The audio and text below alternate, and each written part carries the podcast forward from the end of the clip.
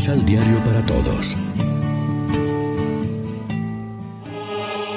Proclamación del Santo Evangelio de nuestro Señor Jesucristo, según San Lucas.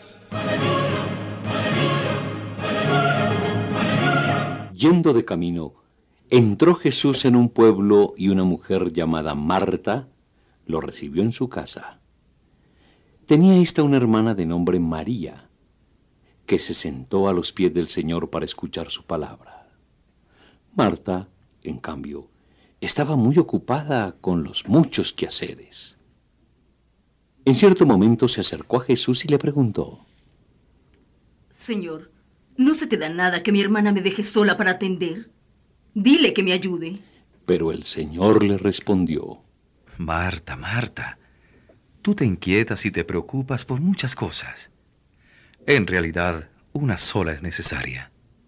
María escogió la parte mejor, que no le será quitada. Lección Divina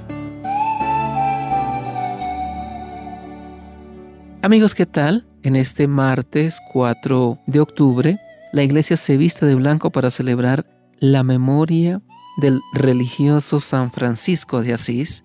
Ya a esta hora, como siempre, nos alimentamos con el pan de la palabra. Marta y María representan para la comunidad cristiana y para el creyente de todos los tiempos sendas actitudes complementarias de la acogida del reino de Dios presente en la persona y en la palabra de Cristo son las dos caras de una misma moneda. No puede estar la una sin la otra, pues forman parte indivisible del seguimiento de Cristo. Se dice que hay dos modos de orar, con los ojos cerrados y las manos juntas, el uno, es decir, la contemplación, y con los ojos abiertos y las manos ocupadas, el otro, es decir, la acción. Ambos se necesitan y se complementan para el servicio de Dios y del prójimo. Es la fórmula síntesis que San Benito propuso a sus monjes, ora et labora, oración y trabajo, y que después han repetido numerosos fundadores de congregaciones religiosas contemplativos en la acción. Nos equivocaríamos, por tanto, lo mismo si queremos revolucionar el mundo sin orar, es decir, sin escuchar la palabra de Dios y hablar con Él, como si nos quedáramos perdidos en la oración y la contemplación sin pasar a la acción. Para que la acción sea fecunda, necesitamos dedicar tiempo, silencio y concentración para escuchar y asimilar la palabra de Dios. Y a su vez, esta escucha atenta ha de orientarse a la vida para que no quede en golosina espiritual y deleite baldío del espíritu. La fe que nos salva es la fe que actúa por la caridad.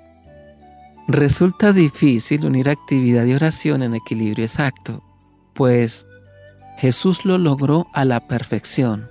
Él supo asociar el diálogo y la comunicación con el Padre a la prosecución enérgica de la justicia y de la santidad del reino mediante una acción generosa de liberación en favor de los hombres. Igualmente hicieron los santos, los grandes orantes y contemplativos de la historia eclesial, hombres y mujeres que tocaron de cerca el misterio de Dios y supieron amar a sus hermanos. Reflexionemos. En nuestra vida cristiana, hemos podido integrar equilibradamente la escucha de la palabra y la puesta en práctica de la misma. Oremos juntos. Concédenos, Señor, la diligencia y la servicialidad acogedora de Marta, lo mismo respecto de ti y de tu palabra de vida que de nuestros hermanos, los hombres más necesitados. Amén. María, Reina de los Apóstoles, ruega por nosotros.